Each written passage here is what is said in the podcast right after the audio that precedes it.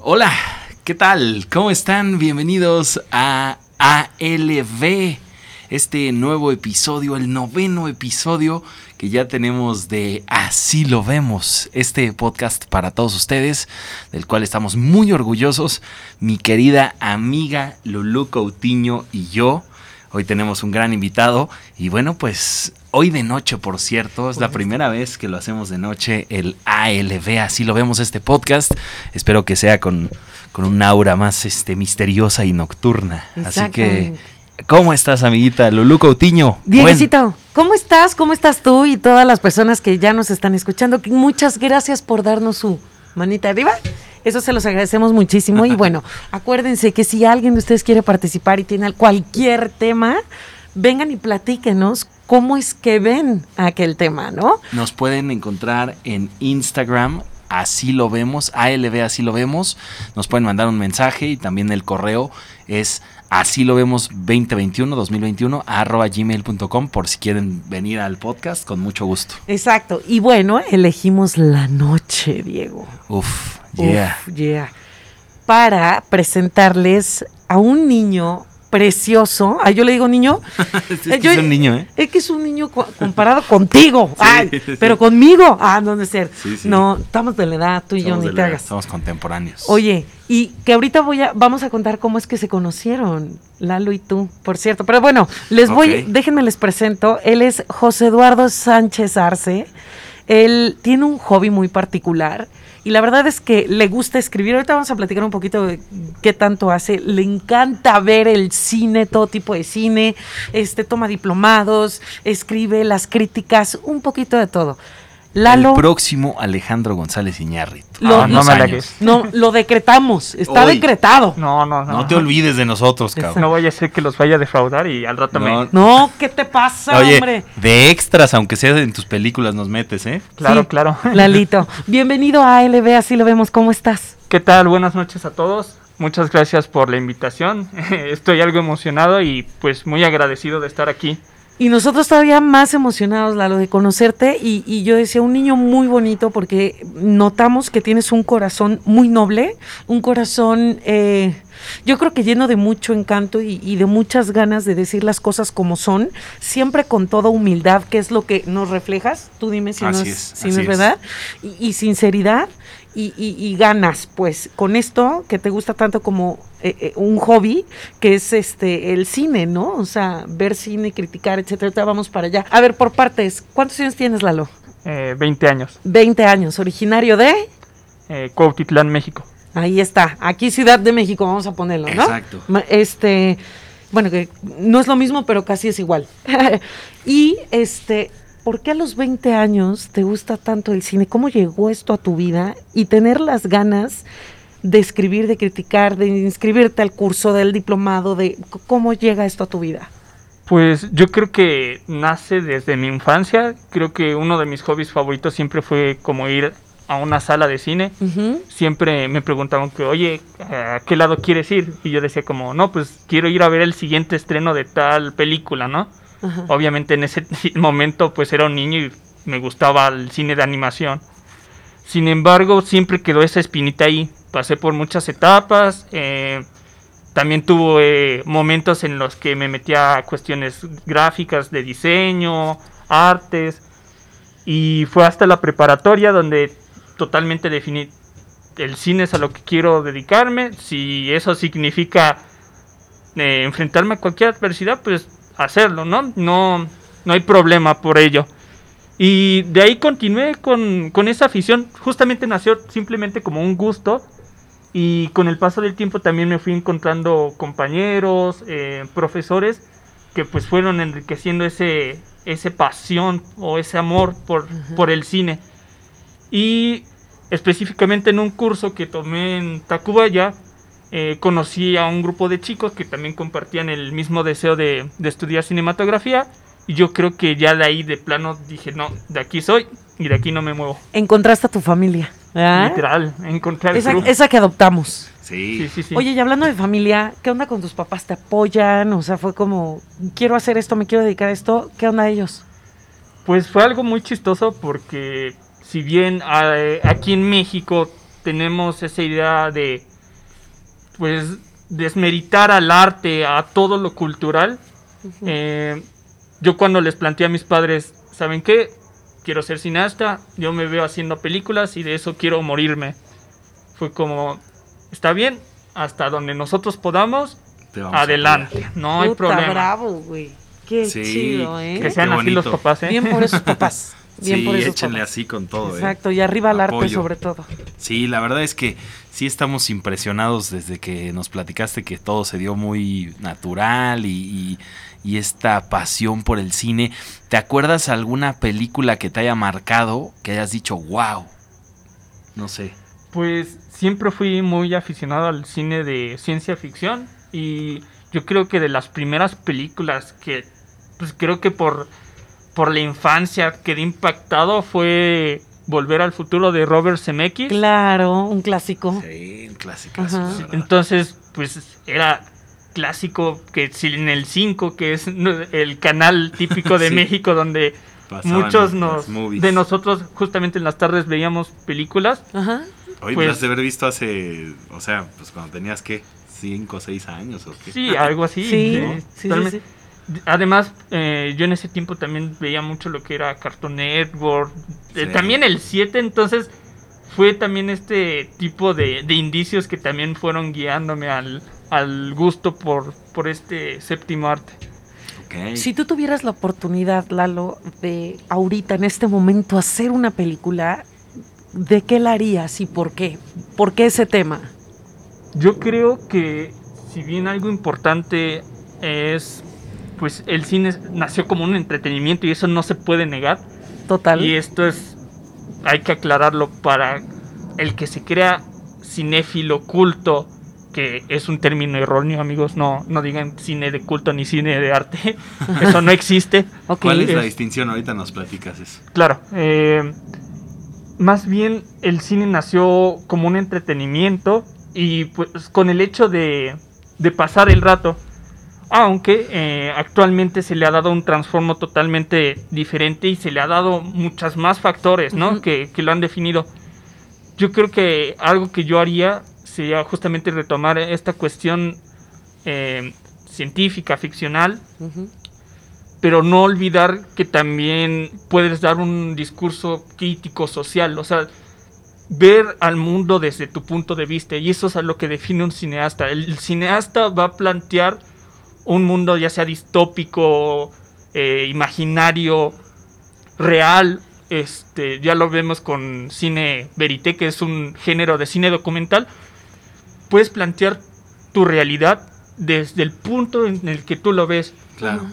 Totalmente subjetivo, ¿no? Claro, eso de que digan, eh, este cine es la realidad que yo vivo, claro, o sea, no está mal si lo hablamos así. Sin embargo, es la realidad de quien lo está viendo. Ajá. Ahora vamos a hacer algo, eh, esta distinción precisamente que quede pues claro porque es interesante. ¿Cuál es el cine de arte? ¿Cuál es el cine de autor? ¿Cuál es el cine comercial? Claro, claro. ¿En dónde radican las diferencias? Si bien eh, estos términos como cine de arte, cine de autor, cine de culto, es, estos tres términos se tienden a utilizar mucho. Le- les diría que todo cine es cine de arte, cine de culto, y cine de autor. ¿Por qué? Eh, cuando tú haces una película necesitas de un cuerpo de dirección de arte.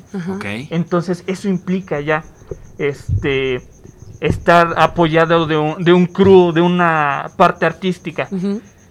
Si bien muchos piensan que hacer este cine poético, cine guiado a, a literatura, estas partes eh, literarias y artísticas, creen que es algo pues de admirarse es totalmente distinto o sea yo creo que se ha malinterpretado eso o sea no no porque vayas a ver una película a la cineteca o un cine underground significa que es cine de arte amigo eso te mintieron. El cine de culto es aquel que nace a partir de una comunidad un ejemplo una película muy famosa que de hecho es considerada la peor película hecha en la historia es The Room. Ok. The ¿La Room. viste? ¿Tú la viste? No. Yo no. No, no, no la vayan a, A ver. mal- malinterpretar porque tiende a confundirse con The Room de en la que sale Brian Larson de A24 de San. Ajá.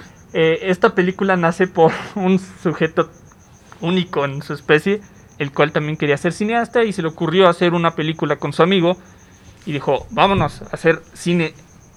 Y eh, pues no le salieron las cosas como esperaba porque él pensaba y él lo definía que este iba a ser eh, el drama del siglo, o sea, así lo, lo planteaba. De hecho, pueden encontrar un libro que se llama eh, Un desastre de artista, que, la cual es también una adaptación cinematográfica que se hizo posterior, donde se representa cómo se llegó este proceso de esta película. Al final, los primeros espectadores de la película terminaron carcajeándose de lo chistoso que era la película. Era algo O sea, totalmente... ¿e- ¿en burla? ¿O sí, en sí, burla? sí, totalmente. Ajá. O sea, Las nada que ver para lo que actuaciones, iba. Ajá. Los invito a que la vean y después eh, La- la comentamos. Eh, totalmente. ¿Cómo no le pregunté antes. Para- Pues eso sí, ¿qué, qué película veo antes para, para el Este- podcast, hombre? Y pues lo que no esperaba es que no fue de todo malo su, su esfuerzo, ¿no?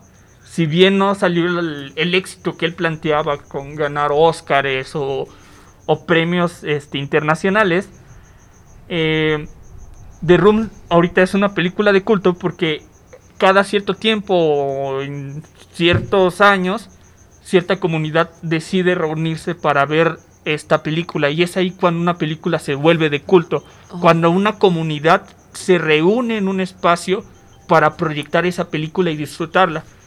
Por así decirlo, los fans son los que crean el cine de culto. Ejemplos tenemos como Star Wars, eh, ahorita está en tendencia el, el cine de superhéroes y, y estoy seguro que ya también podría decirse cine de culto porque hay una comunidad detrás de, de esa película la cual se reúne a, a verla. Otro término que tiende a malinterpretar- malinterpretarse es el cine de autor. Eh, el cine de autor no significa que, que sea algo también poético, no necesariamente, aunque sí, cada autor define su, su cine dependiendo su estilo, ¿no? Claro. Eh, el cine de autor se refiere más a el cine o la filmografía de un director. Por ejemplo, si nosotros hablamos de Stanley Kubrick, sería totalmente cine de autor. Ok. Porque estamos hablando de, de un cine que abarca simplemente la filmografía de ese director. Y es por eso que hay mucha gente que dice, a mí me gusta el cine de tal director y nada más se dedica a ver ese cine porque lo idolatra, le gusta, le apasiona. ok. Entonces, no se dejen eh, llevar, Llevar por, estos términos. Si bien yo creo que muchas veces nuestros amigos o sí, nuestra compañía empieza a... Son meras etiquetas, ¿no? Exacto, sí, a generar polémica, la verdad. Yo creo que, que sería muy tonto presumir, es que veo cine de arte. O cine comercial y ya te, de, te, des- te de, de alguna Te manera dicen- desvalida te totalmente. todo, sí, claro. sí, sí, Ok. Sí, sí, sí. No se crean que una película se define por, por dar un, Un punto de vista. un punto de vista. No, deja todo eso. eh, tratar de, de impresionar a los demás. O sea, cualquier cine Es bueno si a ti es te bueno. gusta. Exacto. Nació justamente para eso el arte y el cine. El cine es subjetivo. Obviamente va a haber crítica detrás de ello y eso es lo que va a validar si es buena o mala. Claro. Pero también esta crítica ha nacido en base a, a reglamentos, a, Sí, que hay a reglas, claro. ¿no? Del Sí, sí, sí. y- No, no nació de la nada de los criterios de que, ah, es que esto es bueno y esto es malo. No, tienen un cierto proceso, un, proceso de investigación, de análisis, el cual sustenta sus bases, ¿no? Claro. También no, no puedes decir, ah, es que yo también soy crítico de cine, porque eh, ahorita es tendencia a ser crítico de cine, lo cual es muy bueno. Y yo creo que para Pero ser... hay que saber de cine para ser crítico de cine, ¿no? O sea, Eh, hay que saber en parte sí y en esa- parte no. Te lo digo porque eh, yo estoy en, en un cineclub, eh, el cual pertenece a mi facultad, la Facultad de Artes y Diseño de la UNAM. Dilo, dilo para que te sigan. Eso. Este, sigan Échatelo. totalmente al cineclub Ojo Lunar, así lo pueden encontrar en Facebook, Ahí en está. Instagram. Ahí vamos a dejar el link en el. Sí. Y si gustan seguirnos, totalmente nosotros los invitamos cada jueves a nuestras discusiones a las 5 de la tarde. Ah, qué chido. Este, por Facebook. Eh, antes lo hacíamos presencialmente en la FAT, sin embargo las Ahorita es circunstancias por Zoom. Nos han llevado a esto, pero nosotros seguimos transmitiendo eh, nuestras opiniones y nuestras impresiones de, de las películas. Eh, mensualmente hacemos un ciclo eh, en base a discusiones anteriores y después lo publicamos en la página de Facebook donde cada jueves eh, les damos el link para que ellos puedan descargarlo en Mega y eh, tienen una semana para ver la película para que el jueves, si tienen tiempo, puedan unirse con nosotros y comentarnos qué les pareció. Créanme que yo, yo lo he aprendido por experiencia. Para saber de cine no necesitas ir a una escuela, no necesitas de libros. Si bien es importante, ya que eso te va a dar... eh, Creo, que lo, más creo que al- lo más, más amplio. importante exactamente es ver muchas películas de muchos géneros para tener un criterio más amplio. Claro, claro, eh, eh, y eso lo Una podemos variedad. ver con, con cineastas. Tan solo el, el ejemplo muy recurrente que tienden a, a referenciar muchos cinéfilos es el caso de del cine de, de Tarantino, ¿no? Claro. Eh, Me lo quitó de la boca. El Ajá. famoso Quentin. eh, Tarantino lo ha dicho, yo no fui a la escuela de cine, yo vi cine, ¿no? Yo fui Claro. al cine. Y a él le encantan los westerns Exacto, y tomó o sea, de muchos elementos de muchos Si cine. bien se aman, eh, también se ha, estilos, ¿no? se ha creído Ajá. que el, el ser culto, que yo no niego que eso sea un factor, también es importante. Pero no significa que el porque seas culto ya sabes de cine o ya sabes de arte. A Claro. veces lo más interesante es la misma subjetividad de las personas. Claro. No, si nosotros hiciéramos un estudio o una prueba de proyectar una, una película a una comunidad que está, digamos, ajena al cine y o a cualquier tipo de gente, créanme que tendríamos resultados mucho más enriquecedores que alguien que es estudioso por años. Claro. Si bien el, el- el que es estudioso por años te va a dar todo un discurso sustentado, basado en lo que él ha estudiado, alguien normal puede imaginarse cosas totalmente distintas que ni el mismo autor de la película se haya imaginado. Claro. Sí, son diferentes interpretaciones y demás. Ahora, queremos preguntarte porque pues, sabemos que eres un apasionado de la ciencia ficción. ¿Por qué te gusta tanto la ciencia ficción? Y danos varios ejemplos de algunas películas, si quieres algunas escenas que se te vengan a la mente o algo que te hizo enamorarte precisamente de la ciencia ficción. Yo creo que, que el, el gusto ha nacido por, por querer, o sea, si, si bien el simple cine es una transformación de la realidad, eh, no, no me refiero a, a lo que muchos tienden a confundir. A veces vemos el cine por salirnos de esta realidad. Claro. No, claro Un- que no. Un escape, ¿no? Exca- exacto, el, el cine más que eso simplemente es una reflexión misma de la realidad. Nos vemos en ella misma, ¿no? Claro. No nos podemos escapar de la realidad. Sí, sí, sí, definitivamente. Eh, es más bien eh, transformarla desde tu percepción y eso es algo que tiende a, a darle al clavo en la ciencia ficción. Directores como George Lucas, el mismo Zemeckis con Volver al Futuro, Cronenberg con su que también tiende a tirarle un poco a lo al, al género de terror Claro. y el ya mismo Kubrick, ¿no? Claro, que sí, total. elementos de ciencia ficción Claro. con terror, con suspenso. Y, y si nos vamos a los drama. clásicos, sería desde el mismo Fritz Lang con Metrópolis. Claro, Entonces, son películas que nacieron de la mente de alguien, no, no nacieron de la nada. O sea, Claro. o Albert a- al- Hitchcock, ¿no? a- Claro. alguien, alguien tuvo que ver la realidad o, o plantearse, ok, hoy pasó esto en mi día. Y de la nada pueden hacer una, una interpretación muy interesante, ¿no? O sea, ok, ok, yo como cineasta, ¿cómo puedo plantearlo eh, en una trama fantasiosa? En, en algo ficticio, pero que a la vez también nos esté representando en este momento, porque eso también refleja el cine. Es tiempo y, y la misma imagen que, que vemos, ¿no? Al Claro. igual que la fotografía. Claro. Claro. Eh, eh, eh, Lalo, te quería preguntar de nuestros directores mexicanos, ¿qué piensas de sus películas? ¿Qué piensas de ellos? Pues, eh, si bien yo creo que la mayoría de los mexicanos conocemos a la famosa triada eh, de directores que es Alfonso Cuarón. Alejandro Iñárritu y Guillermo del Guillermo Toro, yo los invitaría a que consumieran más cine mexicano. ¿Por qué? A eso iba, brother. Este, si bien eh, muchos consideran que estamos pasando una época muy mala de, de cine comercial, por así decirlo, eh, eso ya es muy subjetivo. Yo, yo puedo decir que si bien he tenido buenas experiencias con ese tipo de cine, también tengo experiencias muy malas. Ajá. Yo creo que la mayoría son malas. Pero hay más allá de eso. Eh, tenemos que tener en cuenta los factores como la distribución, eh, el mismo apoyo de, de instituciones y fideicomisos aquí en México, para poder aclarar por qué el cine de México Es como es. Exacto, y se cree que es tan malo.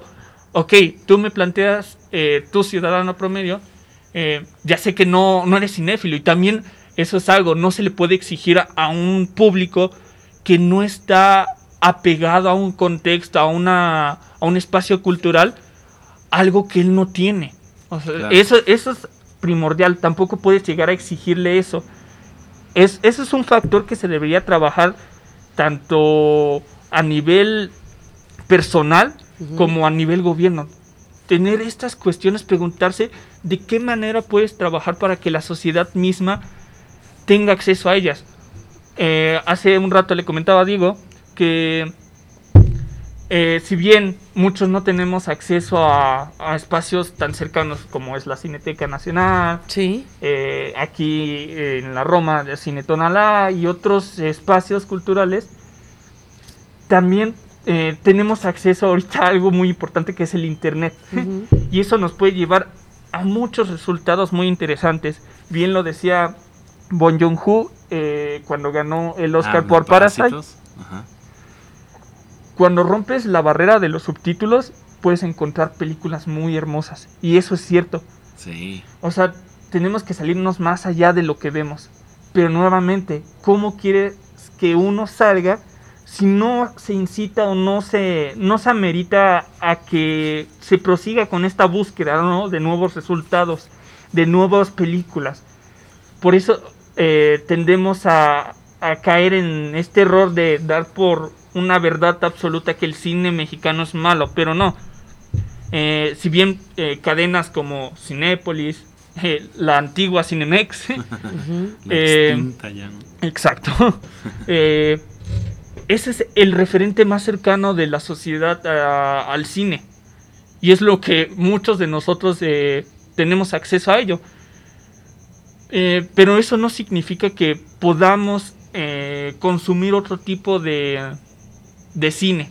Hay más posibilidades. Nuevamente está el internet. Ahorita algo yo creo que ha beneficiado la pandemia es el, el servicio de streaming. Los servicios de streaming hoy en día están a nuestras necesidades. Y no nada más en, en entretenimiento. Créanme que es algo que se debe de agradecer. Y lo digo como cinéfilo. Que tengamos acceso a tantos festivales desde el, desde el poder de nuestra computadora. Sí. Sí. Totalmente, o sea, eh, tan solo el año pasado el Festival de los Cabos, el mismo Festival de Morelia, el Festival de, de Guadalajara y en este momento está el mismo Festival Internacional de la UNAM. Tenemos acceso a ello con plataformas como Filmin Latino, eh, Cinepolis Click y yo los invito a que denle una oportunidad. Yo sé que puede que no les guste, pero ese es el, el primer paso. Yo creo que el más importante es, ok, le doy una oportunidad. Si no me gusta, está bien. Mínimo hiciste el intento o, o probaste algo nuevo. Claro. No significa que a fuerzas te tiene que gustar. Simplemente darle una oportunidad. También acercarnos con personas que estén relacionados a los medios para que ellos puedan recomendarnos eh, otro tipo de películas, otro tipo de proyectos que no estemos tan, Tan, tan familiarizados con Sí. ellos. Claro. Y créanme que se van a encontrar cosas muy, muy, muy interesantes. Lalo, ¿te gustaría actuar? No sé, la, la verdad yo, yo me creo muy tímido y a veces muy robótico en, en cierto sentido, pero no me niego. De hecho, muchos directores lo han dicho. Creo que para aprender a dirigir actores también tú tienes, Tienes que que entrarle ahí. Guay. Tienes que, que echarte al fuego a darle. Sí, tienes que saber de, de muchos temas y, y- y entrar en, en muchas áreas de, de la Claro, cinematografía, claro, ¿no? claro. Y, y muchos teóricos es lo que plantean, algo que hace único al cine. Yo diría que muchas otras áreas también relacionadas al arte, pero algo que caracteriza al cine es que es un cúmulo de, de, de artes y de muchas cosas. Y, y lo más importante es que seas lo que eh, la- el, sea el oficio que tú lleves Hagas. a cabo. Puedes llegar a hacer cine. Muchos ponen, antes el problema era, es que no tengo una cámara, es que no cuento con el equipo. Hoy en día con el mismo celular puedes hacer cortometrajes. claro. Hay proyectos y festivales como, si mal no me equivoco, es Smart Films, que se hace cada año, eh, justamente es un, un concurso específico de hacer cine con el celular. Y eso no demerita que tengas pocos recursos o que no tengas eh, el mejor equipo del mundo. Lo que importa es la creatividad y hasta qué punto deseas llegar. Claro. Tienes que explotar el material literal. Ok. Oye, a ver, dinos tu top 5 de directores Ajá. y 10 películas favoritas Ajá. que les quieras recomendar a, Cinco y cinco. a la audiencia. Bueno, 10 porque como Bueno. es de tantas películas de, de muchos géneros. No te me vayas a perder ahí, Sí, Lalito. no, no. No, no, no, no. O sea, no te, no te extiendas tanto, me refiero en, en la descripción de las películas, sino. Claro, claro. ¿no? Y Sí, de sí, sí, 10 sí. y 5 directores que te gusten mucho. Pues la verdad me considero todavía alguien muy joven y eso es algo bueno por, en el sentido en que tengo muchas cosas por ver, así que siento que todavía estoy empezando mucho en este, este campo. Ajá. Sin embargo, de lo poco que he visto, puedo decir que mis cineastas favoritos está eh, Wong Kar Wai y, y eso nació hace poco. De hecho, ahorita en este momento se encuentra su retrospectiva en Cine Tonalá y, y la Cineteca Nacional. chequenla. Yo les invito a que si pueden aprovechar, vean aunque sea una película, ya que son restauraciones que valen mucho, mucho la pena. Si bien es algo que también está en, en polémica, el hecho de si ver una película en tu casa es lo mismo que ver una película en cine, al menos para mí no lo es. Es toda una experiencia eh, magnífica. Es algo muy romántico el hecho de estar eh, al menos en dos horas sentado en una sala La sala. oscura Sí, Ajá, claro. y bien y apreciando una película. El Claro. arte. O otra, otra, otro, Otro director, director. que también consideraría entre mis favoritos sería David Fincher, Ajá. el cual ha hecho películas como El Club de la Pelea, Ah. recientemente Man, que es una historia la cual está enfocada al guionista de eh, la película Ciudadano Kane de Orson Welles, la Ah, cual se, se considera Una de las mejores la, películas de todos los la- tiempos. sí, exacto. Uno- muchos la ponen como la mejor película. Sí, y algo que, que me han dicho muchos profesores, que ver Ciudadano Kane en distintos puntos de tu vida es totalmente enriquecedor porque Qué cada chido. vez ves más cosas en ella. Fíjate que yo la tengo, la tengo ahí y la vi y todo. Sí se me hace espectacular y todo. Pero, pero no me, no me llenó tanto como, como la expectativa que generó en mí. Exacto, es- ese es otro punto. Si bien eh, las expectativas a veces tienden a ser un factor bueno, yo lo considero también a veces como algo malo. Ajá, entiendo. Eh, lo digo por hace unos años, cuando Alfonso Cuarón estrenó Roma, Ajá. Muchos eh, empezaron, es que es la obra maestra de Alfonso Cuarón. Sí, Eh, sí. empezaron a llenarla de adjetivos, Sí, claro. lo que ocasionó que la gente se lo creyera. claro. Y eso está bien. Pero ¿qué es lo que pasó? Que mucha gente empezó a odiar la película porque no cumplía sus expectativas Sí. porque ellos consideraban algo más ese proyecto. Y la verdad la película, en, en mi punto, particular, no es mala, es, muy, es una obra muy buena y yo creo que, que en algunos años, o si no ya lo es, es algo, sí, es algo de culto y ya va a ser algo este clásico de ver, ¿no? Pero lo platicábamos en, fuera de- del podcast y me dijiste, sí, es una obra muy- sumamente personal. O sea, Exacto. extremadamente personal. si bien eh, que no, no puede ser Co- comprendida por el grueso de la Eh, población. Exacto. o- Si bien el mismo también Iñárritu lo, lo dijo en su masterclass en la ENAC, un cineasta no hace cine para sí mismo, lo hace para uno. Eh, de- no, no- no lo hace para, uno mismo, lo hace para el público, perdón. Claro. Este también hay proyectos muy personales y obviamente esos van a tener mayor valor para el cineasta porque es para él mismo, también cierta parte es enriquecerse a sí mismo.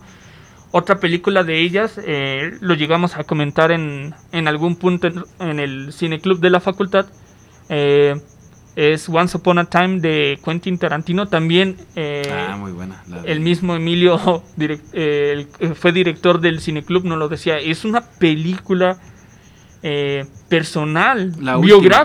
película, de, ¿no? Sí, exacto. la- eh, es biográfica porque La de Brad tiende- Pitt y Leonardo DiCaprio, ¿no? Sí, así es.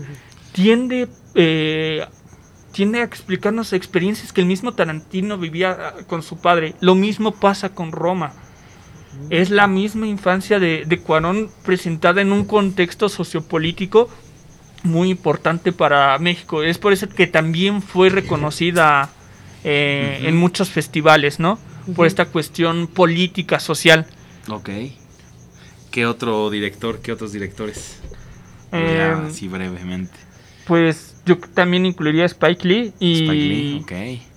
Eh, específicamente fue por Black and eh, Man o Infiltrado en el Ku Klux Klan. Ah, es la última, ¿verdad? Sí, sí, sí, así Sí, es muy buena. No, es la penúltima. Ah, la última que hizo fue The Five Bloods de, que está en Netflix. Ok. Este que actualmente se encuentra nominada a- Al Oscar. al Oscar. Eh, sí, fue algo totalmente que a mí me hizo quedarme en shock y sobre todo por su final es algo muy muy interesante de ver. Y nuevamente eh, plantea que el cineasta puede tornar mundos ficcionales a partir de nuestra misma realidad. Y es lo que hace Black Man. Toma el punto de las panteras negras este movimiento que surgió y lo transforma en, en- en un drama. Algo Claro. que, que es totalmente delicioso de ver. Y, y sobre lo digo porque al final neta no te esperas eh, el último no les cuento qué pasa para no spoilearlos Ajá, ajá. Pero, no pero- te esperas ese final. O sea, Exacto, ¿no? Es, Sí. es sumamente transgrede al, al espectador, ¿no? ajá. Ok, ok. A ver, échate el, te digo, top 5 de películas, top 10, no sé qué se te ocurren, se, vengan- se te vengan de bote pronto. Mm, pues ¿Qué- ah, yo creo que entre mis cinco que se me vienen ahorita, es ocho y medio de Federico Fellini, de, nuevamente es un clásico, pero lo pongo porque yo en algún punto dije, Ay, estaría muy interesante contar una historia a partir de las vivencias de un director. Y ocho y medio es lo que hace. Plantea un mundo en el cual eh, un director eh, se encuentra en, en una constante lucha entre saber si lo que está pasando en el momento es real o es algo de su imaginación. Es muy interesante en la película. Ok. Ajá. Em, ¿Cuál otra? yo creo que si bien no, bueno, no fue de, de las favoritas del público, eh, Guillermo del Toro eh, en mi lista personal eh, está eh, También Crimson Peak. favoritos. Ah, ok. Crimson Peak o eh, La Bruja Escarlata, la cual se cree que es de terror, pero el mismo del Toro dijo que él lo que quería hacer era una, eh, un amor gótico, una historia de amor gótico, la cual no fue el objetivo que, Final. que- sí, ya que la gente la, la malinterpretó como una película de, de terror, ¿no? De horror. Pero es muy buena, la verdad. Ajá. Ok.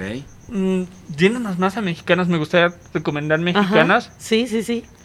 Eh, recientemente eh, tiene dos años que salió La Camarista también de Lila Áviles. Mm. Yo creo que, que fue una ópera prima que es muy importante eh, en el sentido que nos estamos dando cuenta que ya el cine siempre lo ha sido, pero si bien no, no se ha percibido de esa manera, también es un trabajo de, de mujeres y siempre lo ha sido. Lo, lo tenemos, eh, de, tenemos de ejemplo a Agnes Barda, eh, a Sofía Coppola y me estoy yendo a, a cineastas muy recientes, ¿no? Claro.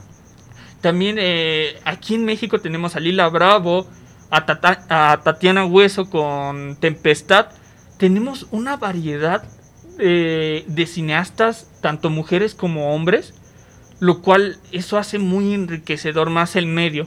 Y lo digo porque si bien desconocemos de cine, es todavía más desconcertarte saber que también eh, hay cineastas mujeres trabajando y que la gente no lo sepa.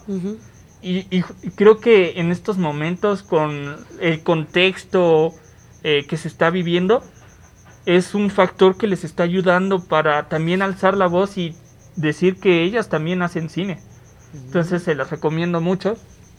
Ok. Eh, otra sería Funny Games, también está eh, en mi top 5 Ujú. ¿Cuál? ¿De quién es Funny de Games? Michael Haneke, es el- un director austriaco, el cual eh, tiene dos versiones. Hizo la misma película, la original la hizo en el 97 Ok. y la otra la hizo en el 2007, solo que la del 2007 la hizo en Estados Unidos y la otra sí la hizo en su país natal, en Austria.